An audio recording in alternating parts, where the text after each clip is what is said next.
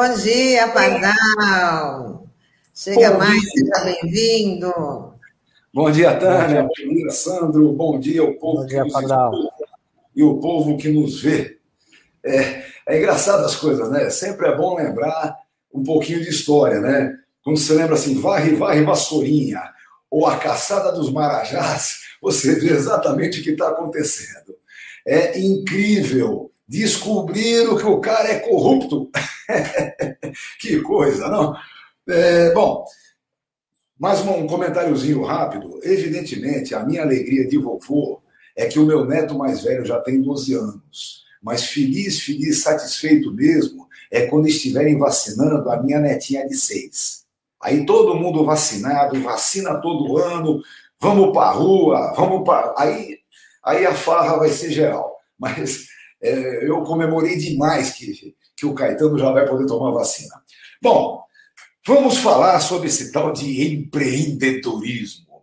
Eu fiz questão de chamar isso para hoje, porque, se vocês repararam bem, na semana passada choveu propaganda do empreendedorismo.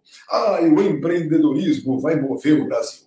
É mentira, é farsa esse tal de empreendedorismo.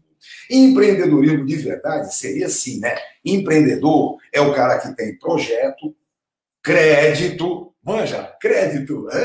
tem crédito e vai então desenvolver o seu empreendedorismo.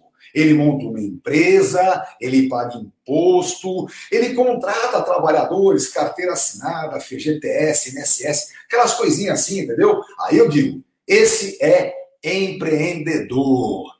Mas não é a verdade, né? Primeira coisa importante, é, o que aconteceu de verdade mesmo é que o neoliberalismo efetuou o desmonte das relações de trabalho. Vejam, as normas de relações de trabalho são conquistas da civilização. É aquela velha história. O hipossuficiente, aquele que ganha menos, tem que ser garantido pela legislação. É um negócio que todo mundo sabe, não é? Todo mundo sabe há muito tempo. Acontece que eles começam o desmonte com aquelas brincadeirinhas. Primeiro, a terceirização. Lembra da terceirização? Eu falei aqui um monte de vezes sobre ela, né? A terceirização só podia ser enganosa. Veja bem, eu tenho uma relação de trabalho entre o empregado e o seu patrão. Aí eu enfio um terceiro na brincadeira, né? O terceirizador, que é, na verdade, o gato, aquele que só vai explorar a relação de trabalho dos outros. Ora, efetivamente esse cara vai ganhar algum. Se esse vai ganhar algum, a ideia do patrão é pagar menos, sobra para quem? É para o peão, é o terceirizado. É ele que vai sofrer redução de salário e redução principalmente nas garantias trabalhistas. Bom, depois da terceirização, é, veio a pejotização. Né? Então, o peão constitui sua pessoa jurídica, onde ele é proprietário dos dois braços, né? É, é o, a, a, formação da empresa dele. Pessoal, vamos falar bem sério. Em primeiro lugar, essa pejotização é mais uma enganação. Em segundo lugar, é uma mentira que só é aplicável na elite, né? Nós, jornalistas, advogados e tal, é que fomos pejotizados, né? Inventou-se a PJ. O resto nem cabe muito isso. Então, o que aconteceu com o resto do pessoal? Bom, esse resto do pessoal passou a trabalhar na chamada informalidade. Hã? Escravização? Isso, é bem parecido mesmo. Informalidade, bem parecido com escravização. Porque o cara trabalha pela comida do dia, o cara trabalha pelo uniforme, né? trabalha por essa relação direta. Bom, é, coisa interessante, a partir do golpe de 16, a violência ficou piorzinha, né? Como assim? É, eu vou dar um exemplo bem bacana. Inventaram o tal do contrato de trabalho intermitente. Como é que é o negócio? Intermitente é assim, ó. O peão fica à disposição do patrão. Quando o patrão quer, o patrão chama. Mas atenção, o peão só ganha tempo trabalhado. O tempo que ele fica à disposição, ele não ganha porcaria nenhuma. Claro que isso é um problema. Isso é um problema, inclusive, para o seguro social. Só para vocês entenderem a briga como foi. O INSS não quer reconhecer a contribuição do peão que não ultrapasse um salário mínimo. Tem que ser no mínimo um mínimo. E aí você pega o cara com um contrato intermitente, ele, durante um baita tempo, vai ganhando menos que um salário mínimo por mês, e o INSS não conta. Falou, quê? Não chegou ao salário mínimo? Não, vou contar. E aí me veio agora esses decretinos, né, que ficam inventando os decretos, inventaram um decreto, dizendo assim, não, a gente conta assim, cada momento em que a somatória do mês a mês atinge um salário mínimo, vale um mês. É, entendeu? Quer dizer, durante quatro meses ele ganha pingadinho. Depois de quatro meses somou um salário mínimo, pronto. Valeu um mês para ele, visando a sua aposentadoria. Oh, vamos parar com isso. Ninguém é bobo, entendeu? Isso como algo bom para o trabalhador. Agora veja uma coisa: a terceirização e a pejotização já trouxeram um, um bom prejuízo para o seguro social. Eu até falei semana passada, um dos grandes problemas do seguro social dos trabalhadores, esse tal de INSS, é que ele vive mesmo é dos contratos formais de trabalho. Até mesmo contrato de prestação de serviço. Até mesmo assim, você tem a garantia da contribuição obrigatória ao sistema. Agora, você pega esse sujeito que trabalha efetivamente por conta própria, né? Eu chamo de conta propista. Ele não é um empreendedorista, ele é um conta propista, se vira por conta própria. É, eu até estava comentando agora. Imagine, por exemplo, aquele menino que é bom pacas de consertar chuveiro. Então ele sai consertando os chuveiros no bairro todo e no fim do mês, todo mês, ele está ganhando dois mil reais. Ele soma dois mil, quase dois salários mínimos, hein? Bacana. Eu queria ver um de vocês convencerem esse peão que ganha dois mil reais no final do mês, que 400 ele deve tirar desse dinheiro para pagar a previdência social. O cara vai dizer para você, não vai dar, sabe o que é? Eu vou ter que escolher se eu pago INSS ou se eu janto. Acho que é melhor jantar, né? Então, evidentemente, não tem o um mínimo cabimento. O que está acontecendo de verdade? A informalidade nas relações de trabalho, pervertida com o nome que vocês quiserem, é o que arromba de verdade o sistema previdenciário. A previdência social tem uma relação direta com a contribuição do trabalhador. Então, para quem está aí é, é, objetivando equilíbrio financeiro e atuarial do sistema, tem que ter contrato formal. Em segundo lugar, pior ainda, quando você não tem esta relação direta, você não tem qualquer guarnição para o trabalhador. Fica o trabalhador desguarnecido de qualquer coisa e ainda por cima culpado do rombo da Previdência. Ah, ele vai para assistência depois. É bacana, né? Bacana. Olha, eu sempre digo uma coisa: entre o sujeito estar ganhando o benefício é, da LOAS, da Lei Orgânica de Assistência Social, esse que é o salário mínimo, né? É, e ganhando uma aposentadoria por idade no mesmo valor de um salário mínimo, as diferenças são gritantes. Tudo bem, em primeiro lugar tem o 13 terceiro, é verdade. No, é, da LOAS não tem 13 terceiro, na aposentadoria tem. Em segundo lugar, se a viúva, é, se, se for casado, quando a viúva ficar viúva, ela tem direito à pensão por morte. No regime da LOAS, ela não tem, ela teria que pedir um benefício para ela. Agora, de verdade mesmo, sabe qual é o ponto principal? É a autoestima do peão. O peão que ganha a sua aposentadoria por idade mediante suas contribuições tem orgulho disso. O peão que tem que ser assistido, que tem que ser pela assistência social, se sente mal, envergonhado e arrebentado. E aí, não tenham qualquer dúvida, a saúde pública sofre bastante com aquele que sofre psicologicamente. Ou seja, para melhorar a saúde pública, para melhorar o sistema de seguro social, é preciso contrato formal, é preciso que haja garantia efetiva. Vamos lutar por isso, acabar com essa farcinha de empreendedorismo e trabalhar efetivamente com condições civilizadas de trabalho. Condições civilizadas de trabalho. Essa que é a palavra de ordem. Como eu venho dizendo sempre, pessoal, agora na luta pela reconquista do Estado democrático de direito, nós não podemos esquecer do direito social.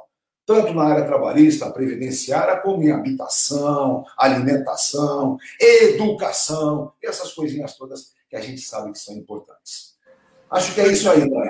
Pardal, foi muito importante você trazer é, é, esse tema, porque a gente conhece muita gente que né, ou trabalha por, por conta própria, como você fala, né, o contrapropismo, né, e de repente precisa ter essa é, conscientização da, da contribuição, porque quando chega na parte do, quando chega lá para se aposentar, na época de se aposentar, tem toda essa diferença que você que você colocou. Então, aí acho que é uma questão de se conscientizar, porque enquanto jovem a pessoa está batendo no peito, ah, eu sou, é, eu não trabalho para ninguém, eu, né, eu trabalho para mim mesmo. Então, precisa dessa conscientização. Então, foi muito bacana, assim, muito importante essa sua colocação. Importante lembrar, inclusive, é, que os benefícios mais importantes da Previdência não são os programáveis. Né? Os programáveis se disfarça de qualquer jeito. Para quem é bom de conta, faz uma continha bacana, poupa tanto por mês, aplica de tal jeito e tem aos 65 anos a sua garantia. Agora eu pergunto: se ficar doente, se pior ainda, ficar inválido, ou se vier a falecer deixando viúvo e dois filhos menores. Qual é a cobertura que ele tem? Respondo, nenhuma. Absolutamente nenhuma, tá bom? Nem mesmo o benefício assistencial dará a cobertura efetiva que ele tem que ter para si e para sua família. Agora, evidentemente, é muito mais fácil, Tânia, a gente exigir contrato formal de trabalho do que convencer o pobre peão a contribuir por conta própria. Então, é por isso que o ponto principal agora é esse: vamos reconstruir as relações civilizadas de trabalho. É com elas é que a gente faz uma grande previdência, dando efetiva garantia a quem precisa dela. A Fabiana está dizendo aqui, empreendedorismo, né? Igual empregado sem direitos trabalhistas, que é convencido que é patrão, né? Uhum. Tem aquela doce ilusão. É verdade. E ela fala também: o empreendedor contratado precariamente, como patrão, contrata também de forma precária seus ditos empregados, círculo vicioso de informalidade. Exatamente. É isso mesmo. É o que está acontecendo. É, isso é um choque de realidade, Pardal, como você falou, né? Porque às vezes a gente pega no noticiário, às vezes é uma linguagem, né, do empreendedorismo, startups, né, que é a coisa da moda, né? Agora uma boa ideia é tudo é startup, né? Então é difícil para chegar. E não essa não é a, é a realidade da maioria do, da população brasileira, né? Que é como você falou, né? Muitos muitas dessas pessoas vivem desses pequenos serviços e tal, né? E realmente é difícil de você colocar na cabeça das pessoas, né? Ah, de você abrir mão de um determinado X que você ganha, mas infelizmente é, elas acabam sentindo na pele justamente isso, né? Quando às vezes por algum acidente ou até mesmo alguma coisa simples, ah, torceu um pé na rua, caiu, enfim, você fica inabilitado para execução desse serviço simples e você fica sem respaldo nenhum, né? Durante esse período e tal, né? Então é, é muito importante esse alerta que você falou, né? Sobre questão do auxílio doença, enfim, né? É, então isso é, é, é, é, muito bom mesmo. Lembrar sempre, pra, a questão principal hoje é, não é não há a possibilidade efetiva do convencimento, não é? Quem tem dinheiro para comer não vai abrir mão de comer para pagar a previdência. Por isso, o ponto principal que nós temos que trabalhar é a recuperação das relações formais de trabalho. Em 2003 veio uma leizinha bem bacana é, que falou um monte de bobagem. Eu até tiro o sarro. É a 10, é, 10666. Eu sempre disse que a lei 10 satanás, né? o 666 é o número da besta. E entre um monte de bobagens tem alguma coisa boa lá. Ali diz que o contratante, a pessoa jurídica, a contratante de pessoa física para a prestação de serviço, além de pagar 20% como sua contribuição, é obrigado a descontar 11% do contratado para também verter para a contribuição. É aquilo, pessoal, contribuição efetiva é aquela que você consegue obrigar a fazer. É que nem a questão do imposto, tá certo? O imposto é o quê? É efetivamente a solidariedade social. Isso é que é imposto. Vejam, eu canso de dizer, não existe, quem me ensinou isso foi meu mestre, eu faço questão de lembrar, Aníbal Fernandes. Ele dizia: solidariedade à toa não existe, não. Caridade é coisa de, de passagem. A efetiva solidariedade é aquela que a lei determina. Entendeu? Quem ganhar mais paga mais, quem ganhar menos paga menos, quem precisa recebe, quem não precisa dá. Mas isso tem que estar tá na lei. É a lei que tem que determinar como é que funciona efetivamente a solidariedade. É assim com o imposto de grandes fortunas, é assim com o imposto sobre grandes heranças, é assim no dia a dia de qualquer civilização. Não precisa nem ser socialista para isso, tá bom? Isso é capitalismo. Solidariedade social efetiva é aquela que a lei determinar.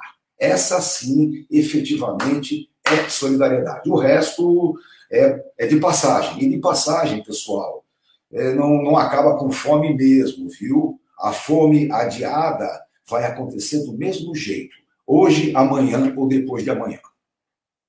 É verdade, Pardal. Obrigadão, Pardal, por mais uma participação. Uma ótima semana para você. Estamos aí. Uma boa semana para todo mundo e até a semana que vem. Falou. Tchau, tchau. Tchau, Pardal. Boa semana.